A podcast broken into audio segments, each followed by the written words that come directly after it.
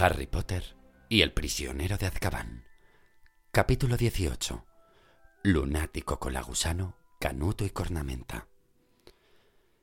Era tan absurdo que les costó un rato comprender lo que había dicho. Luego, Ron dijo lo mismo que Harry pensaba. Están ustedes locos. Absurdo, dijo Hermión con voz débil. Peter Pettigrew está muerto. Lo mató hace doce años. Señaló a Black, cuya cara sufría en ese momento un movimiento espasmódico. Tal fue mi intención, explicó, enseñando los dientes amarillos. Pero el pequeño Peter me venció. Pero esta vez me vengaré. Y dejó en el suelo a Croxas antes de abalanzarse sobre Scavers. Ron gritó de dolor cuando Black cayó sobre su pierna rota. ¡Sirius! ¡No! gritó Lupin, corriendo hacia ellos y separando a Black de Ron. ¡Espera! No puedes hacerlo así. Tienen que comprender. Tenemos que explicárselo. Podemos explicárselo después, gruñó Black, intentando desprenderse de Lupin y dando un zarpazo al aire para atrapar a Scavers, que gritaba como un cochinillo y arañaba a Ron en la cara y en el cuello, tratando de escapar. Tienen derecho a saberlo todo, jadeó Lupin sujetando a Black.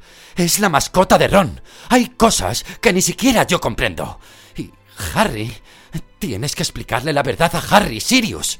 Black dejó de forcejear, aunque mantuvo los hundidos ojos fijos en Scavers, a la que Ron protegía con sus manos arañadas, mordidas y manchadas de sangre. De acuerdo, pues, dijo Black, sin apartar la mirada de la rata. Explícales lo que quieras, pero date prisa, Remus. Quiero cometer el asesinato por el que fui encarcelado. Están locos los dos, dijo Ron con voz trémula mirando a Harry y Hermione en busca de apoyo. Ya he tenido bastante. Me marcho. Intentó incorporarse sobre su pierna sana, pero Lupin volvió a levantar la varita apuntando a Scavers. Me vas a escuchar hasta el final, Ron, dijo en voz baja. Pero sujeta bien a Peter mientras escuchas. No es Peter, es Scavers, gritó Ron, obligando a la rata a meterse en su bolsillo delantero, aunque se resistía demasiado. Ron perdió el equilibrio. Harry lo cogió y lo tendió en la cama. Sin hacer caso de Black, Harry se volvió hacia Lupin. Hubo testigos que vieron morir a Pettigrew, dijo. Toda una calle llena de testigos. No vieron, creyeron ver, respondió Black con furia, vigilando a Scavers, que se debatía en las manos de Ron. Todo el mundo creyó que Sirius mató a Peter, confirmó Lupin. Yo mismo lo creía hasta que he visto el mapa esta noche, porque el mapa del merodeador nunca miente. Peter está vivo. Ron lo tiene entre las manos. Harry. Harry bajó la mirada hacia Ron, y al encontrarse sus ojos se entendieron sin palabras. Indudablemente, Black y Lupin estaban locos. Nada de lo que decían tenía sentido. ¿Cómo iba Scavers a ser Peter Pettigrew? Azkaban debía de haber trastornado a Black después de todo. Pero, ¿por qué Lupin le seguía la corriente? Entonces habló Hermión, con una voz temblorosa que pretendía parecer calmada, como si quisiera que el profesor Lupin recobrara la sensatez. Pero, profesor Lupin, Scavers no puede ser Pettigrew. Sencillamente, es imposible. Usted lo sabe. ¿Por qué no puede serlo? preguntó Lupin tranquilamente, como si estuvieran en clase, y Hermión se limitara a plantear un problema en un experimento con Grindylows. Porque si Peter Pettigrew hubiera sido un animago, la gente lo habría sabido. Estudiamos a los animagos con la profesora McGonagall y yo los estudié en la enciclopedia cuando preparaba el trabajo. El ministerio vigila a los magos que pueden convertirse en animales. Hay un registro que indica en qué animal se convierten y las señales que tienen. Yo busqué profesora McGonagall en el registro y vi que en este siglo solo ha habido siete animagos. El nombre de Peter Pettigrew no figuraba en la lista. Iba a asombrarse Harry de la escrupulosidad con la que Hermione hacía los deberes cuando Lupin se echó a reír. Bien otra vez, Hermión, dijo. Pero el ministerio ignora la existencia de otros tres animagos en Hogwarts. Si se lo vas a contar, date prisa, Remus, gruñó Black, que seguía vigilando cada uno de los frenéticos movimientos de Scavers. He esperado doce años. No voy a esperar más. De acuerdo. Pero tendrás que ayudarme, Sirius, dijo Lupin. Yo solo sé cómo comenzó. Lupin se detuvo en seco. Había oído un crujido tras él. La puerta de la habitación acababa de abrirse. Los cinco se volvieron hacia ella. Lupin se acercó y observó el rellano. No hay nadie. Este lugar está encantado, dijo Ron. No lo está, dijo Lupin, que seguía mirando a la puerta intrigado. La casa de los gritos nunca ha estado embrujada. Los gritos y aullidos que oían los del pueblo los producía yo. Se apartó el ceniciento pelo de los ojos, meditó un instante y añadió. Con eso empezó todo, cuando me convertí en hombre lobo. Nada de esto habría sucedido si no me hubieran mordido y si no hubiera sido yo tan temerario. Estaba tranquilo pero fatigado. Iba Ron a interrumpirle cuando Hermión, que observaba a Lupin muy atentamente, se llevó el dedo a la boca. Eh, Chitón. Era muy pequeño cuando me mordieron, prosiguió Lupin. Mis padres lo intentaron todo, pero en aquellos días no había cura. La poción que me ha estado dando el profesor Snape es un descubrimiento muy reciente. Me vuelve inofensivo. ¿Os dais cuenta? Si la tomo la semana anterior a la luna llena, conservo mi personalidad al transformarme. Me encojo en mi despacho, convertido en un lobo inofensivo, y aguardo a que la luna vuelva a menguar. Sin embargo, antes de que se descubriera la poción de matalobos, me convertía una vez al mes en un peligroso lobo adulto. Parecía imposible que pudiera venir a Hogwarts. No era probable que los padres quisieran que sus hijos estuvieran a mi merced. Pero entonces Dumbledore llegó a director y se hizo cargo de mi problema. Dijo que mientras tomáramos ciertas precauciones, no había motivo para que yo no acudiera a clase. Lupin suspiró y miró a Harry. Te dije hace meses que el sauce boxeador lo plantaron el año que llegué a Hogwarts. La verdad es que lo plantaron porque vine a Hogwarts. Esta casa. Lupin miró a su alrededor melancólicamente. El túnel que conduce a ella. Se construyeron para que los usara yo. Una vez al mes me sacaban del castillo furtivamente y me traían a este lugar para que me transformara. El árbol se puso en la boca del túnel para que nadie se encontrara conmigo mientras yo fuera peligroso. Harry no sabía en qué pararía la historia, pero aún así escuchaba con gran interés. Lo único que os oía, aparte de la voz de Lupin, eran los chillidos asustados de Scabbers. En aquella época mis transformaciones eran...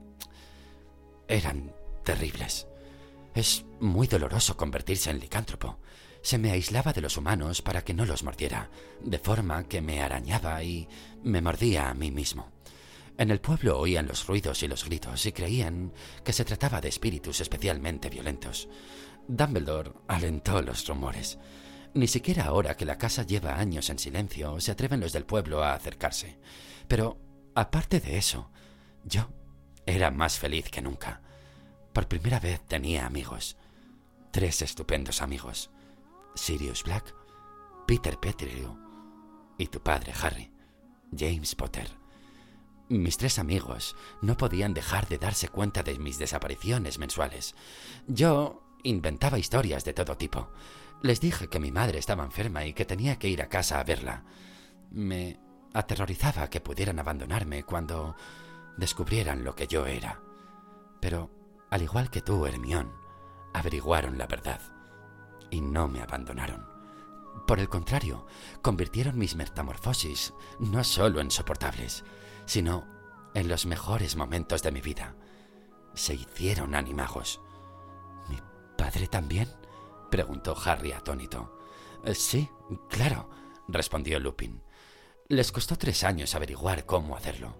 Tu padre y Sirius eran los alumnos más inteligentes del colegio y tuvieron suerte porque la transformación en animago puede salir fatal. Es la razón por la que el Ministerio vigila estrechamente a los que lo intentan. Peter necesitaba toda la ayuda que pudiera obtener de James y Sirius. Finalmente, en quinto, lo lograron. Cada cual tuvo la posibilidad de convertirse a voluntad en un animal diferente. Pero... ¿En qué le benefició a usted eso? preguntó Hermión con perplejidad. No podían hacerme compañía como seres humanos, así que me la hacían como animales, explicó Lupin. Un licántropo solo es peligroso para las personas. Cada mes abandonaban a hurtadillas el castillo bajo la capa invisible de James. Peter, como era el más pequeño, podía deslizarse bajo las ramas del sauce y tocar el nudo que las deja inmóviles. Entonces pasaban por el túnel y se reunían conmigo. Bajo su influencia, yo me volvía menos peligroso. Mi cuerpo seguía siendo de lobo, pero mi mente parecía más humana mientras... mientras estaba con ellos. Date prisa, Remus, gritó Black, que seguía mirando a Scabbers con una horrible expresión de avidez. Ya llego, Sirius, ya llego. Al transformarnos se nos abrían posibilidades emocionantes. Abandonábamos la casa de los gritos y vagábamos de noche por los terrenos del colegio y por el pueblo. Sirius y James se transformaban en animales tan grandes que eran capaces de tener a raya a un licántropo. Dudo que ningún alumno de Hogwarts haya descubierto nunca tantas cosas sobre el colegio como nosotros.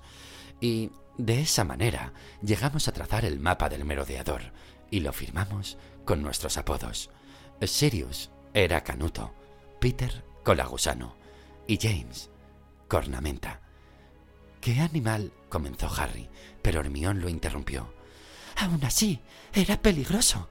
Andar por ahí en la oscuridad con un licántropo. ¿Qué habría ocurrido si les hubiera dado esquinazo a los otros y mordido a alguien?